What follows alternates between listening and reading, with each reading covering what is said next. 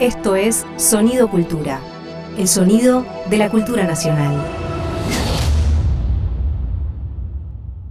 Previamente en La Inquietud. ¿Trabajaste en una oficina? Sí, por supuesto. Eh, yo es una, una redacción de un diario, es una oficina, Sí. ¿no? Porque ¿qué sería una oficina? Una redacción de un diario es una oficina... Yo creo que una oficina es un lugar en el que cumplís horario, Sí, tenés un escritorio sí, eh, fijo, sí. Tenés tu escritorio, claro. compartís con otras personas. Sí. Seguro. Bueno, ahora en un ratito vamos a hablar justamente con Mara Pedrasoli.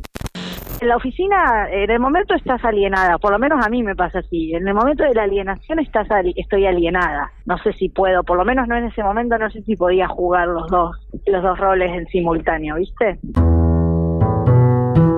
Dicen que ella ya incendió cadáveres y castigó bebés, y que él trae piedras en el bolsillo para sujetar al animal.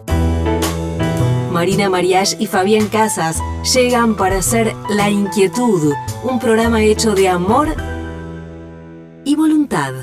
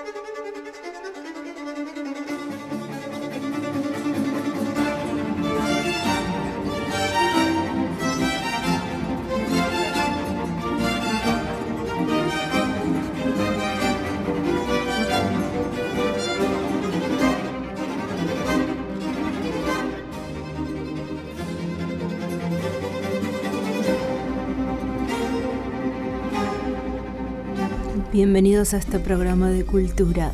Qué temazo, ¿no, Mari? Sí, que se llama ¿Se puede llamar así? ¿Será verdad ¿Será o será verdad? un truco de nuestra ¿Sí? productora musical Karina Sí. Arellano? Se llama El chimento de la armonía y la invención. Es un Antonio clásico. Vivaldi, sí. Ya que recordaba que cuando, no sé si es porque, porque me parece que debe haber estado en muchas de las películas que vi esta, esta música. Entonces por ahí lo que estaba recordando eran las películas que vi, yo creo que son eh, que me traía imágenes a mí, la música.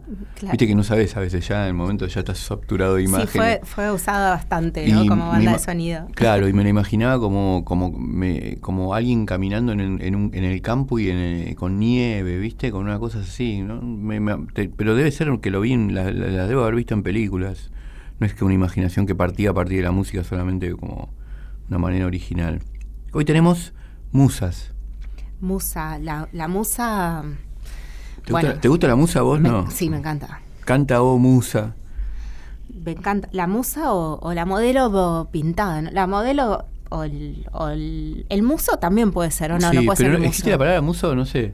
No sé, No yo- sé. noso- nosotras lo usábamos. Cuando digo nosotras, digo eh, Vos usabas un muso. un muso. Usaba- bueno. no, no para mí, sino que Sí. lo, lo usamos con, con Ta- Tamara Kamenzain lo, usaba, la palabra muso.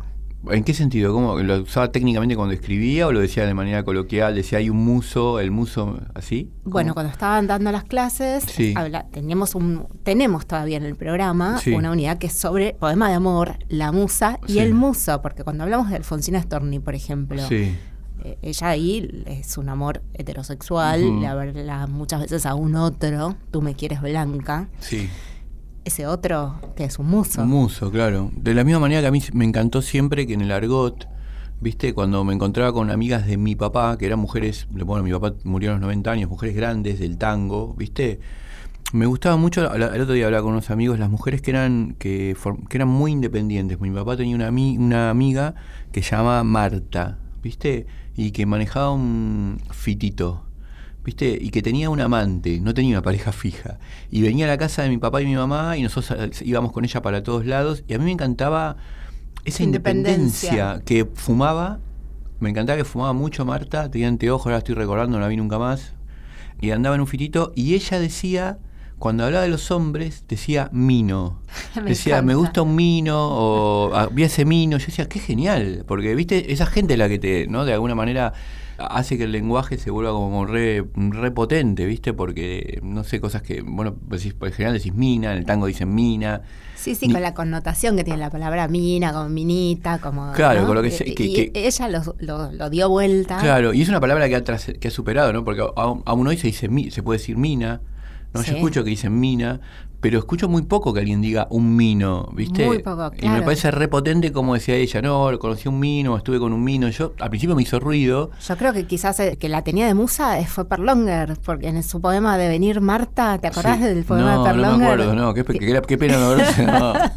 Grande de venir Marta. De Venir Marta es un poema Es un- de muy Leuciano, lindo. de Leuciano parece. Claro, de Leuciano, sí, claro. ¿Y de qué trata el poema? ¿Qué dice? Y es, es un, un ser humano que se va como metamorfoseando, recostando en una cama. ¿no? Como devenir Marta. Tiene, eso tiene que ver con la transformación. A mí me justamente. encanta- a- Pero viste que no se pueden traducir los poemas de Perlonger porque justamente lo que hace sí. es escapar del la- sentido. Sí, escapar del sentido y laburar con la, con la sonoridad de castillo sí, de superficie. Pero seguro fue ella la Pero el título es espectacular. Sí, sí, de venir sí. Mar- Bueno, y, y ella también bueno, decía Mino, entonces me llamaba la atención por eso. Pero es verdad, yo pensé Muso no se usa, no existe casi, lo decía Tam- Tamara y vos.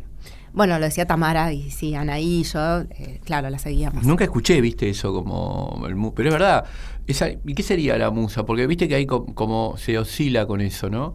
Si es una, es una mujer eh, repotente, como en algunos casos de algunos pintores, ¿no?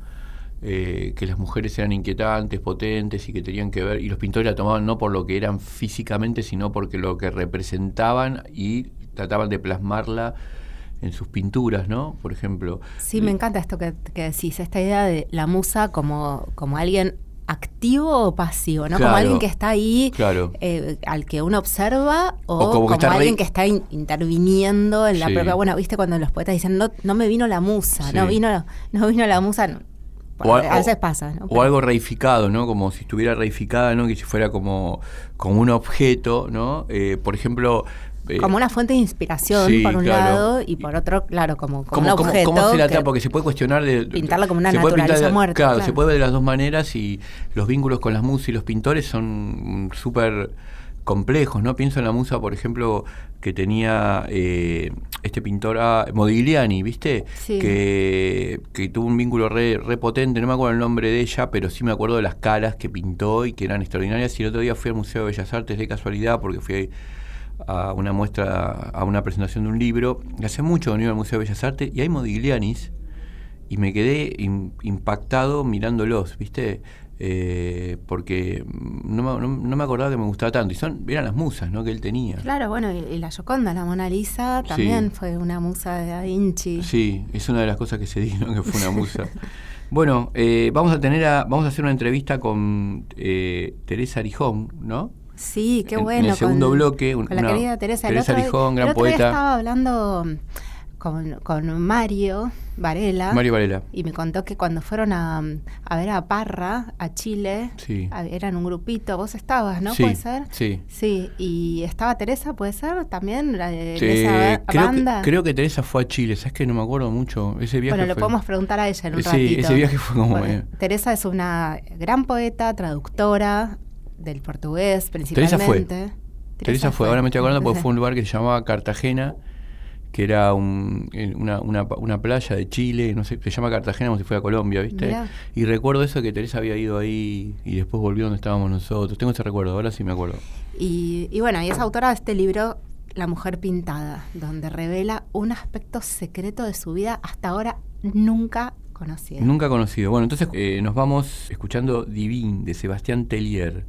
¿No? Que dice participante francés en la edición de Eurovisión 2008. Nos, nos, nos dice Karina, ¿no? Nos pone estos datos para. ¿Vos lo conocés, Para- Sebastián Tellier?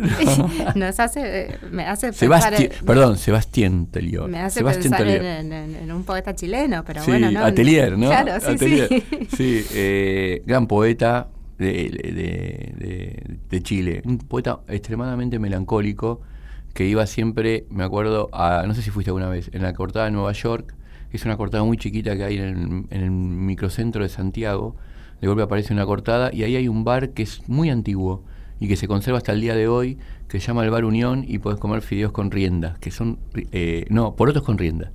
Son riquísimos. Precisamente las riendas son los, los fideos. Ah, Son riquísimos. Y la, y la ensalada chilena, viste que no sé cómo la cortan. Viste con el, Sí, el sí, tomate sí. y, la, y, la, y la cebolla cortada De súper finita, no, finita, re sofisticada, no sé quién la corta, Bruce Lee. Bueno, ¿qué vamos te parece? a vamos a, este participante, a este participante de, de, edición Eurovisión 2008. 2008. Espero que les guste. Y después cuando volvamos vamos a estar con hablando con Teresa Arijón.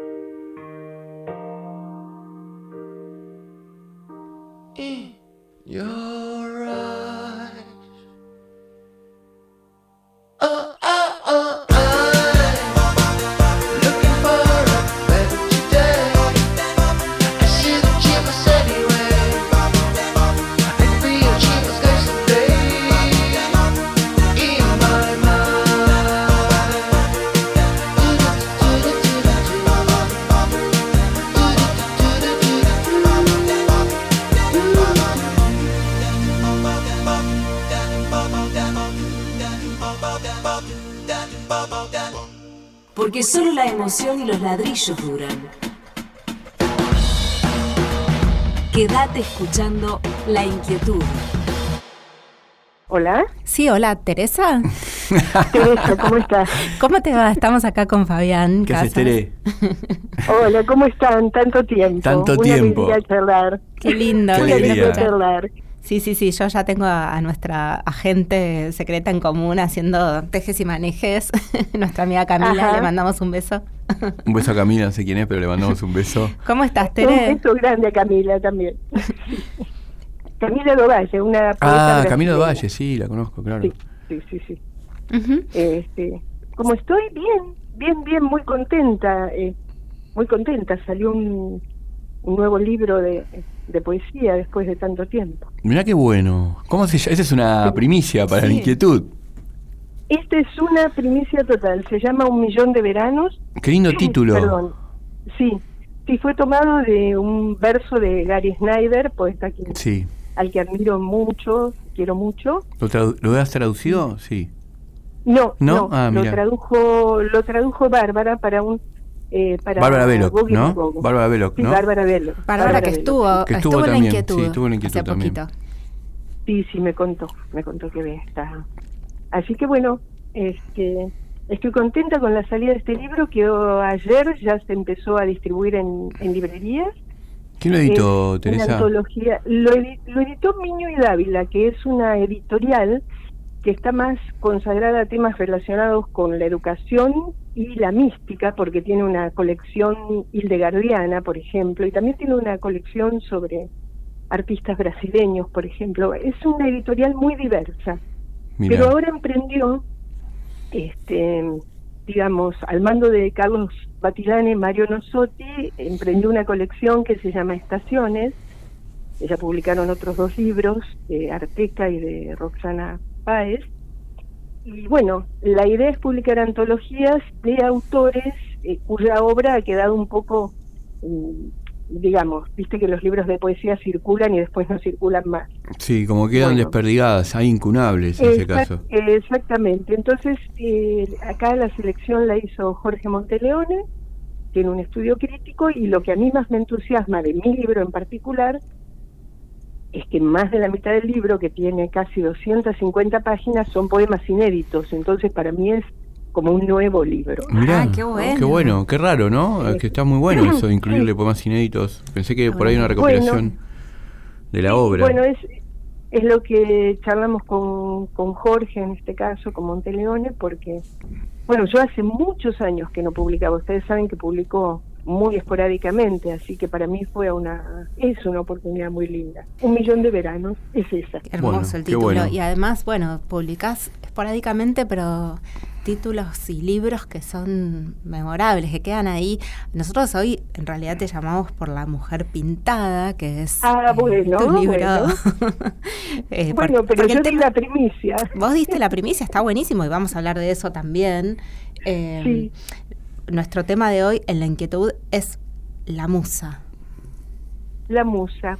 Bueno, yo ahí en La Mujer, La Mujer Pintada es un libro eh, donde yo digo así un poco quizás este, presuntuosamente que trato de contar la historia del arte, o al menos parte de la historia del arte, desde la perspectiva de las modelos, de las modelos que posaron para eh, los artistas o las artistas o les artistas a lo largo de la historia algunas de ellas también artistas. Me centro en modelos mujeres porque también parto en ese libro de mi experiencia. Yo trabajé durante muchos años como modelo de artistas, eh, me ganaba la vida así.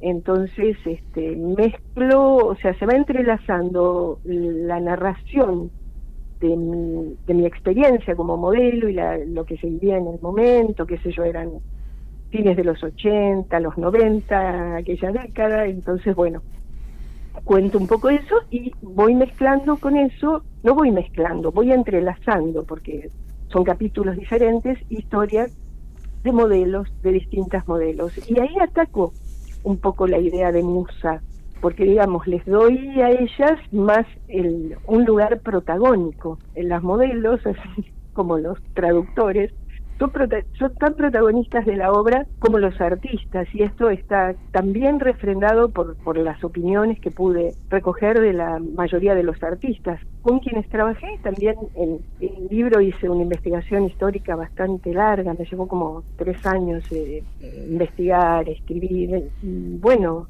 la modelo es parte, es parte esencial de la obra, ¿no? La pregunta de ese libro también es quién, o sea, ese cuadro no se puede pintar con cualquier modelo, o esa escultura no se hace con cualquier modelo, se hace con esa, porque se traba una relación especial entre artista y modelo, más allá, más allá de que no sea una relación siempre pasional, amorosa, sexual, lo que quieras, pero siempre hay una relación eh, muy profunda en, en, en la obra. Entonces, más que más que musas son partícipes.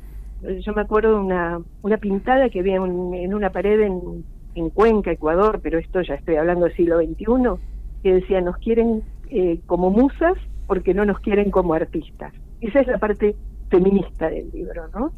No sé si... la Vos decís que se problematiza, se problematiza ahí la idea de Musap como, como especie de. Hoy hablábamos recién hace Sí. un ratito con Marina, justo como que va oscilando el concepto ese entre que por ahí una mujer como reificada, ¿viste? Sí. Y, y, Sí. y después la potencia. Por ejemplo, leíamos hoy la potencia Esta de. de la que hablabas vos, Claro. Henrietta Moraes. Henrietta Moraes, la, la Oh. musa de Lucian Freud, que él decía que, Sí. que la, la mujer era tan pote- ella era tan potente y tan increíble que era de, de Bacon también, ¿no? De Francis Bacon también Sí. fue fue También de Francis Bacon. Sí. Esta modelo que vos decís también en el libro, como que está presente, ¿no? Como que hay distintos modelos de modelos, que está eh, la que se queda Sí. dormida, la que se concentra en algo, en un objeto, y la que está presente con una presencia ahí muy fuerte. ya que tiene sí una, una presencia muy fuerte porque su personalidad es muy muy fuerte bueno Henrietta Moraes fue como una rockstar del, del modelaje bueno y también participó del mundo del rock porque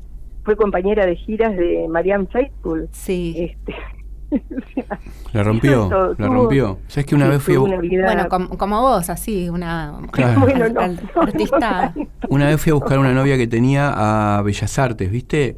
Y me reimpactó porque entré entré a Bellas Artes a buscarla y había una mujer desnuda que estaba posando delante de un montón de gente y a mí me, me impactó eso, ¿viste? Como Sí, claro, con una naturalidad sí, claro. absoluta estaban todos y todos dibujando, ¿viste? Y, y, Sí, y- bueno, y era mucha gente. Y claro, bueno, yo también he posado en talleres y es muy, eh, las primeras veces es muy impactante porque sentís como que las miradas te tocan y de hecho quedás expuesta cuando posás en un taller, generalmente te rodean los caballetes, ya sea de escultura o de pintura. Entonces tenés ojos que te miran de todos lados, no es que vos te podés poner de espaldas o de frente de manera tal de lucirte, digamos, o de sentirte más tranquila. No, te observan desde todos los ángulos. Entonces, bueno, ya con el tiempo eh, te vas este, adaptando a esa situación, incluso la vas disfrutando. De hecho, yo creo que te tiene que, que gustar, aunque muchas veces uno también comienza un trabajo porque lo necesita, pero... pero ¿Cómo, cómo fue tu caso, Teresa? ¿Cómo fue tu caso? A mí, mi caso fue así. Yo estaba trabajando, est- estudiaba, estudiaba teatro y estudiaba también, empecé a estudiar Bellas Artes, pero después me quedé más con, con el lado del teatro. Y entonces tenía una amiga, yo, yo trabajaba vendiendo libros por la calle, con un bolsito, bestsellers. Entonces, sí, sí, sí, sí, sí, es verdad. es verdad. Vendedora de Biblias Sí. casi. Eh, lo- lo- no, de Biblias no, pero ponele, ven- vendía los bestsellers de la época, el Triángulo de las Bermudas. Espectacular, remesas- espectacular. El claro, eran remesas que le, que le llegaban a un tipo y el tipo lo repartía entre varias, éramos todas chicas, y la idea era salir con un bolso este, cargado de libros y venderlos. Eso hacía yo. El tema es que, bueno, eso era un trabajo pesado porque los libros, como ustedes bien saben, pesan. Sí, total. Entonces un día una amiga que había empezado a hacer ese trabajo me dice, bueno, mira, ¿cuánto estás ganando con esto? X, obviamente no me acuerdo. Entonces me dice, mira, hay un trabajo que si te animás a hacerlo, eh, podés ganar más y quizás con menos esfuerzo. Y ahí fui, este, aconsejada por ella, por mi amiga Alba, este, fui a, a la Asociación Estímulo de Bellas Artes, en aquel momento buscabas un, eh, claro, eh, ahí en Córdoba, en la, Sí. en la avenida Córdoba y Esmeralda, creo que es bueno. Total. Entonces dejabas, dejabas un cartelito con así a mano, con tu nombre y tu número de teléfono. Eso era todo. Y en un pizarrón enorme. Y ahí pasaban los artistas que iban a trabajar, que iban a estudiar ahí mismo, a trabajar con modelo vivo ahí mismo, y te llamaban. Entonces te llamaban, vos concertabas una, una cita telefónica, eh, ni el artista sabía quién eras vos, ni qué aspecto tenías, ni vos sabías con quién te ibas a encontrar. Porque combinabas un precio, una tarifa, un horario, y este ibas a la casa o taller. Muchos tenían un taller montado en la casa, muchas veces te llevabas sorpresas que no había este, un taller y vos decías dónde vine, ¿no? Porque Claro. eh, tenía su, su pequeño eh, riesgo posar fuera de los talleres oficiales, digamos. Pero en general siempre fue una experiencia muy buena, salvo algunas aventuras que cuento ahí en el libro que fueron un poquito más este, oscuras, pero por lo general fue fue un, un oficio muy muy lindo para mí. Ibas ahí, claro, y prestabas tu cuerpo. a- bueno, esto que decías antes de, Sí. de la pintada en Ecuador me hizo Sí. acordar a, a- a esta movida que hicieron las Guerrilla Girls, ¿no? Para ser, Bueno. para estar en para estar en un museo, para ser mujer y estar en un museo hay que entrar desnuda, ¿no? ¿Cómo era la frase? Sí, sí, sí. La frase, bueno, eso es- la movida de ellas empezó creo que a comienzos de los años 80 y que decían, y se sigue manteniendo con un afiche donde dice, para entrar al Metropolitan, o sea, en aquel momento había un 20% de artistas y un 80% de mujeres que entraban como desnudos, o sea, que estaban pintadas desnudas. Entonces ellas empezaron este, a, a investir contra eso. De hecho, yo, yo me hice amiga de una de ellas acá, a pesar de que siempre andan en eh, cubiertas, viste, y bastante secretas, vinieron vinieron varias veces. Pero ¿Y una ella veces vino acá con la, con la máscara de gorila? con la máscara de gorila, con Ah, la mirá. máscara de gorila. Y yo después me di cuenta de que era ella porque Es se habían sacado las máscaras y todo, pero conservaban la ropa así gris, arratonado y negra que habían tenido durante la presentación, que había sido en un encuentro feminista en la calle, ahí en, en el Centro Cultural San Martín. Y bueno, ahí nos acercamos con Bárbara Veloc y bueno, las entrevistamos para una publicación que teníamos en esa época y, y nada, este, ahí conocí mejor, va, desde adentro un poquito la historia de la Guerrilla Girls, que, Esta que publicación. bueno, que van en contra, van en Sí. contra del, del uso del cuerpo de la mujer. Eh, yo en el libro voy viendo el tema desde distintas perspectivas, porque creo y no creo que el cuerpo sea usado. No es mm, las ideas eh, de belleza, o sea, la idea de belleza acartonada no no siempre se mantiene, o sea, tenías artistas como Van Gogh, que por ejemplo decía que no le interesaba para nada lo que se consideraba una mujer hermosa en esa época, sino todo lo contrario. Él Como hegemónica, como la belleza hegemónica, digamos. Claro, claro, claro, exactamente, pero viste como que queda este, fijada esa belleza, bueno, él estaba totalmente en contra de ese paradigma ya en, ya en su tiempo, y así muchas personas. Es, es todo, el libro es como para para eh, suscitar este pensamiento, incluso polemizar con él, ¿no? Esa, esa fue un Es muy poco- no sé interesante. si fue mi idea, pero fue hacia donde me fue llevando la propia escritura. Es muy interesante esa tensión o el clima que se genera en el estudio o en el taller cuando está eh, la modelo vivo o el modelo vivo. Bueno, yo también tuve una experiencia cuando hice un- el CBC, había una materia de dibujo y nunca me voy a olvidar el profesor Ludovico Jacobi que llevaba modelos vivos y esa, Ajá. esa sensación, les mando un saludo a Ludovico, que es un genio. que, que- que es algo que experimentas por primera vez también cuando estás, en este caso, bueno, aprendiendo, ¿no? No estás siendo artista, pero esta relación con el otro cuerpo presente, desnudo, eh, completamente Sí, ofrecido de alguna manera, pero eh, a la vez nunca sentí que esos cuerpos estuvieran eh, del todo vulnerables. Había como mucha prestancia y propiedad de esos propios cuerpos.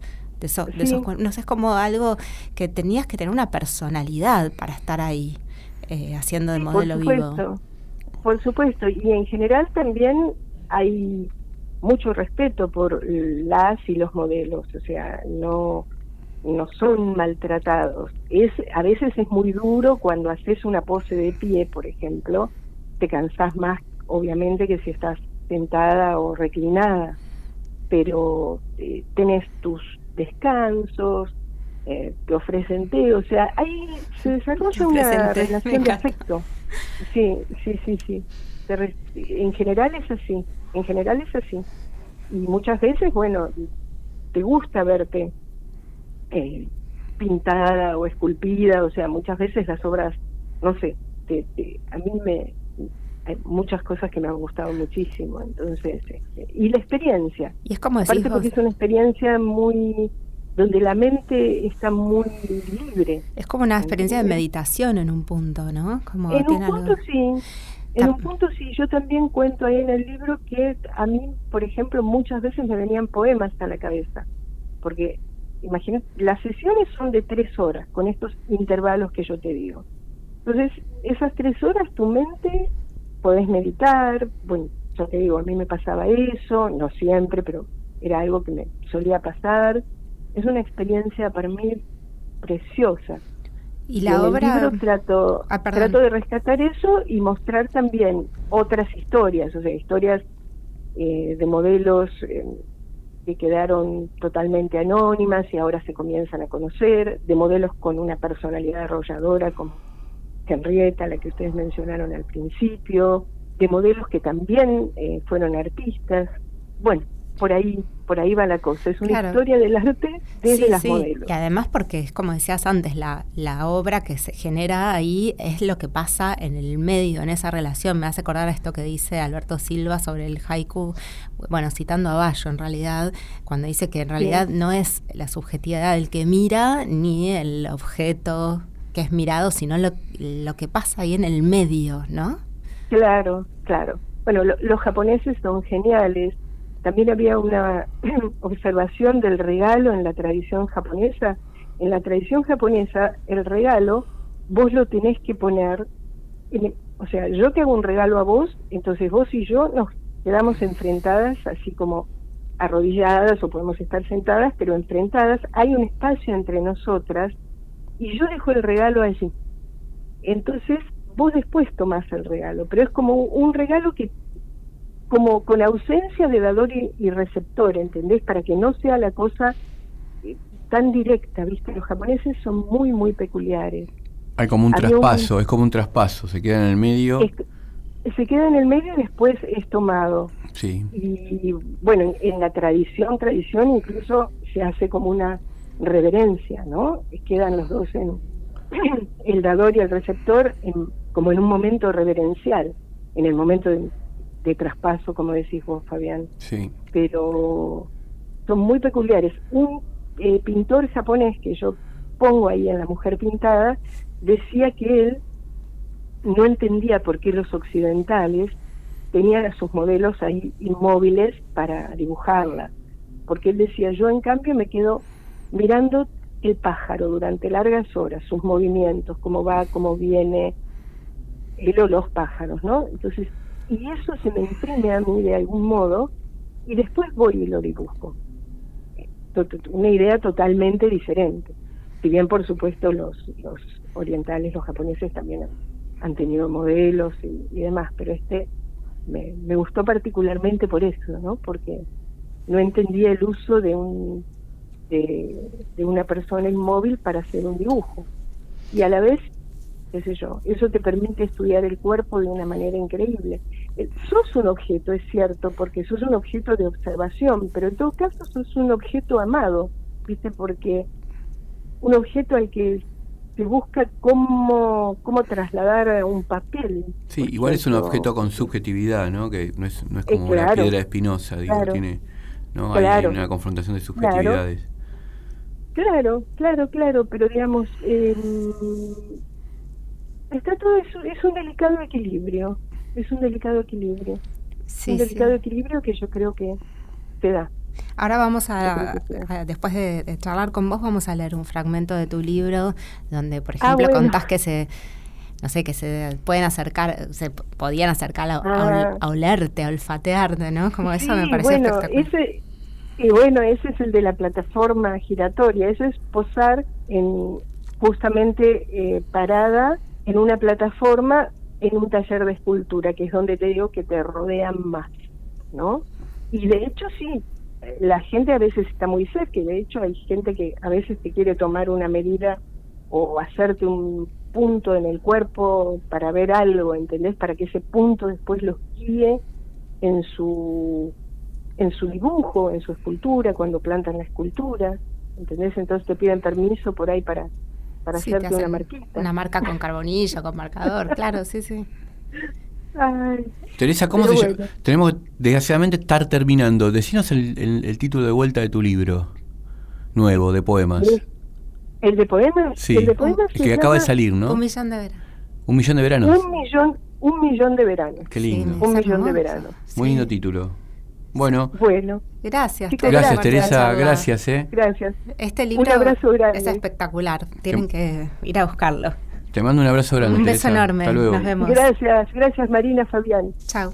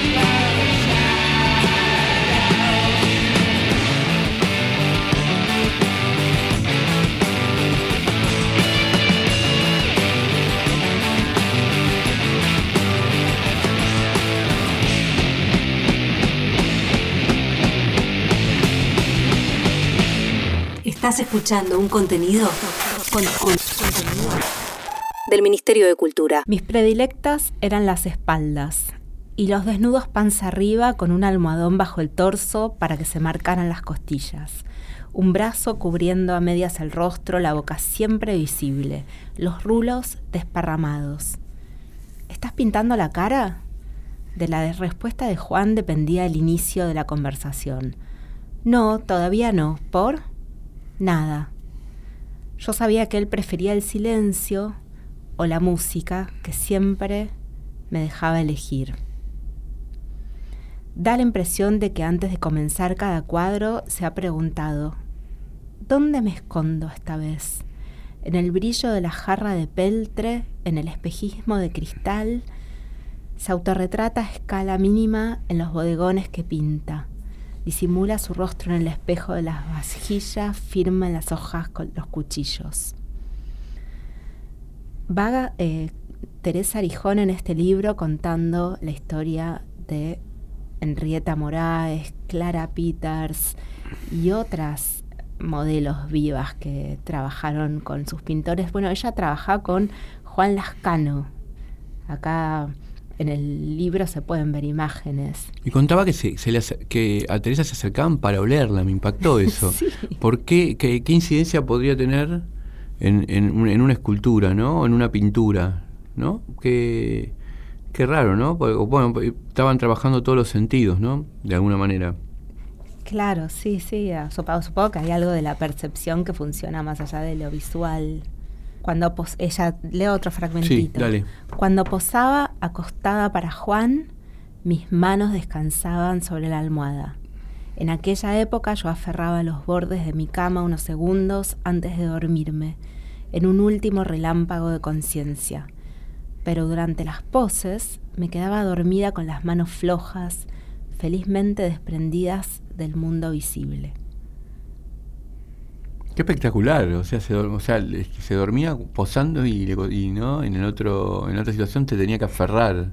Sí, sí, Increíble. es como un mo- momento de relajación, no sé, es rarísimo. Y después, bueno, esta, este personaje del que habla también Enriqueta Morales, que ya la nombramos varias veces, que nació en la India y después, bueno, tuvo una historia bastante trágica, según cuenta Teresa en su libro.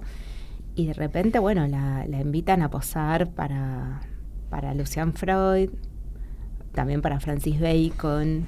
Imagínense, y la, y la, la personalidad que tenía ella. Dice, algunas modelos inspiran a los pintores por su aspecto, otras por su personalidad. Henrietta era mal hablada, amoral, ladrona, alcohólica, violenta y adicta a las drogas. Pero además era ingeniosa, cálida y adorable. Tenía buen corazón. Su sola presencia te decía que la vida es mucho más emocionante de lo que imaginamos los tipos aburridos como yo. Espectacular. Claro, ya la presencia de, de Sí. otra persona. Sí. Da la impresión ahí que, por ejemplo, eh, bueno, hay un retrato de ella de Bacon que hizo Francis Bacon, que es repotente. Igual todos los, todos los relatos de Bacon son como, viste, tremendos. ¿no? Demoledores, Y que todas las personas parecen mandriles, viste, por los colores y las formas de las caras, como se, se contorsionan. Es muy potente tener un cuadro de Bacon, no sé, como. Yo tengo un amigo. ¿Vos tenés? No, no, no, ni, ni- ni reproducciones, digo, pero. Yo es- tengo una postal. es una imagen son imágenes inquietantes, ¿viste? Tengo un amigo que, por ejemplo, se despi Pablo, que se despierta en la mañana y escucha los Pistols. Me parece, me parece increíble empezar el día escuchando los Pistols. Yo pongo cosas más como más tranquilas que te permitan entrar en el día, pero hay gente que hace eso, ¿no? Y por ahí tenés un bacon gigante que es repotente, ¿no? Me acuerdo una vez, no me acuerdo si es una película de Woody Allen o de quién, que hay, es- está esa famosa foto del tipo que está que ganó un, que ganó un premio esa foto, que está el tipo ejecutando con, una- con un revólver a un, a un vietnamita, ¿te acordás? Sí. Y, y alguien la tenía, y alguien la tenía en el living de la casa, esa foto, ¿viste? no, Me no, parecía, es, eh, bueno, es una foto muy famosa porque ganó un, pre- un premio Pulitzer, si no me equivoco, pero me parece tremendo tener esa foto de ese momento y poder sacarla de lo que pasó realmente porque no es una construcción ficticia, ¿no? No, incluso, yo, aunque la veas así sin sacarla. Sí, sí. Eh, no, pero pensaba en esto de las modelos, volviendo a lo de Teresa.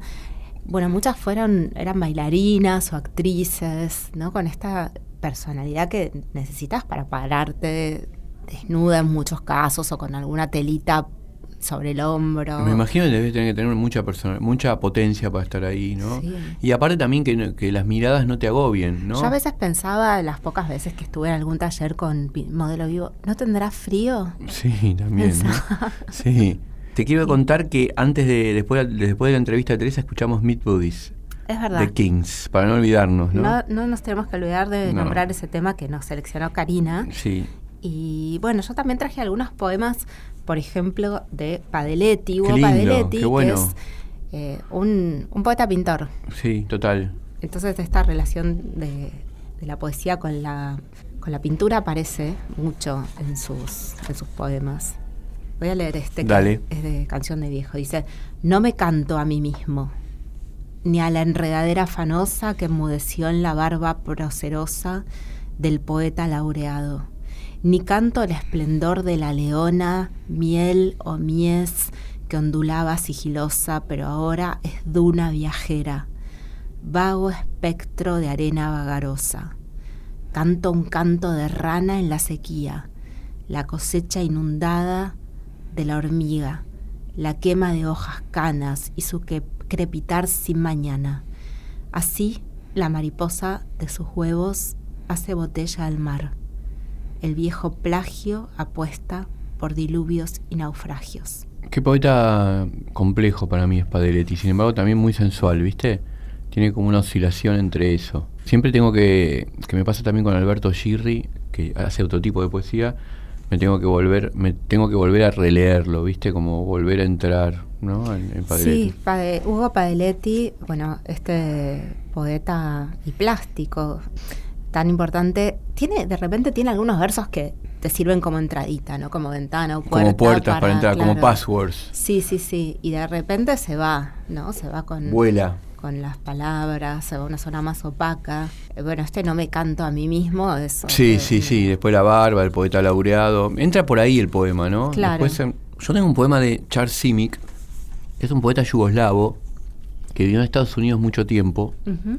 Y yo lo traduje bastante, ¿viste? Sin, o sea, sin ser traductor, sino que me gustaba mucho traducirlo porque lo conocí cuando estaba viviendo yo en Estados Unidos, una poesía completa, y la empecé a traducir. Este poema se llama Teórico, y para mí habla de también, a ver qué te parece a vos, pero para mí habla un poco de lo, del, del pintor y la modelo, el modelo y el pintor, o la model, o la pintora y el modelo. Eh, teórico. Ella tiene algo en el ojo izquierdo. Es una escalera, diminuta, muy interesante. También un cubo y un hombre con bata blanca. Él tiene una brocha. Va a pintarle el ojo de negro.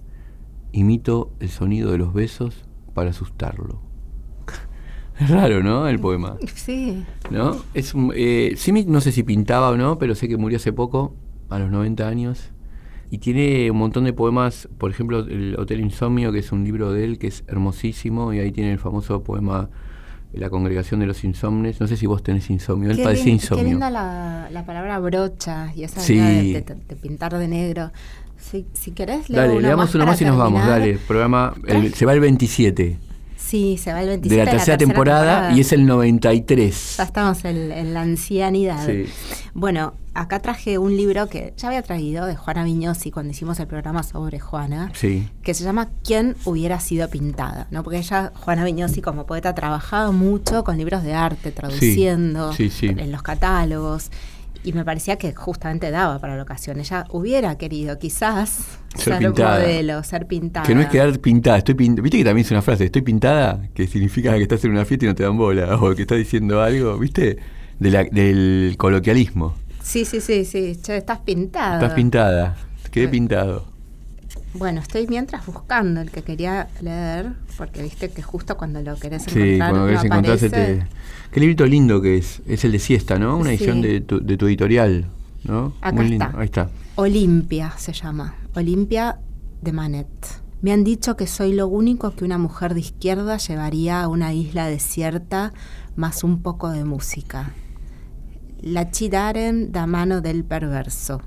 Y triste del amor. No espero a un teórico de la literatura ni a un militante de izquierda, atrapada por una historia que solo la deja fuera. Solo vendrá un señor, con queso Roquefort, Borgoña y alguna charcutería. Me han dicho que hay alguien duro y áspero que no sale después de las 8 de la noche.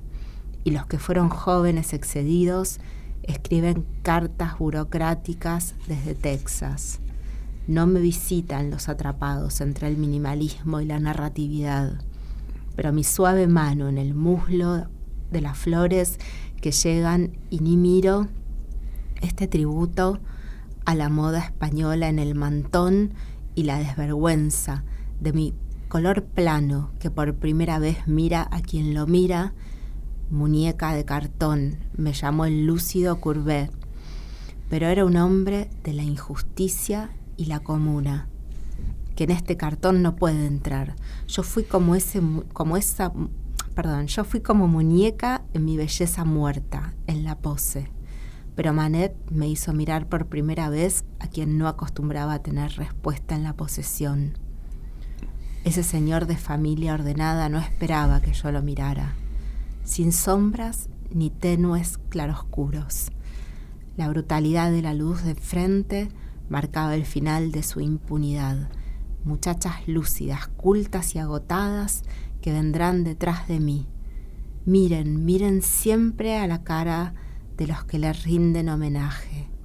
Cuando este brazo acartonado y plano empezó a levantarse para horror de los señores y espanto de la pintura oficial, empezaba a quebrarse la discreción que amparaba a una clase. Mi cara fue más importante que las flores o las chinelas. Muy bueno, muy bueno. Nos vamos, se termina el programa 27. Con, nos vamos con un, un tema de Silvio Rodríguez que se llama Óleo de una mujer con sombrero. Un hit. Hasta luego. Chau, chau. chau.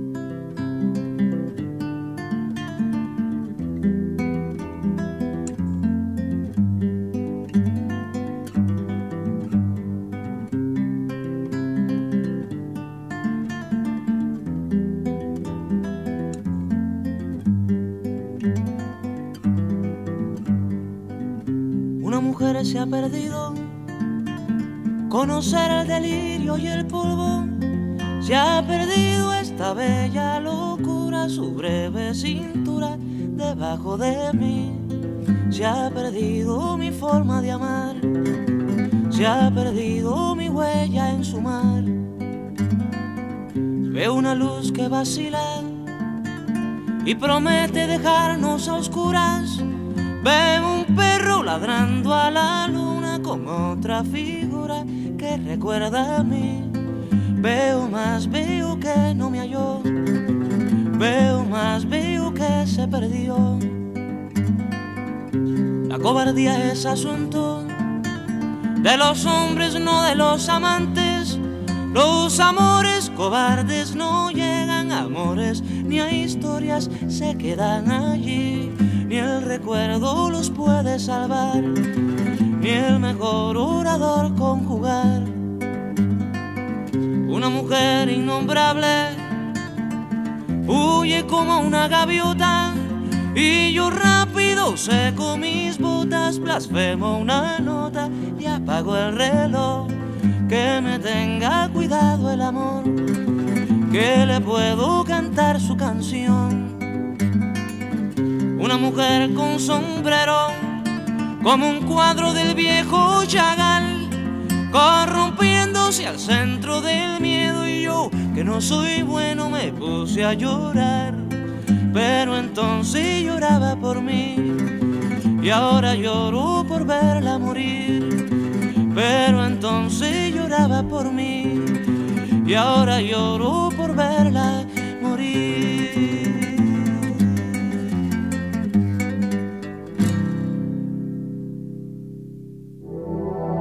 Fue una producción del Ministerio de Cultura.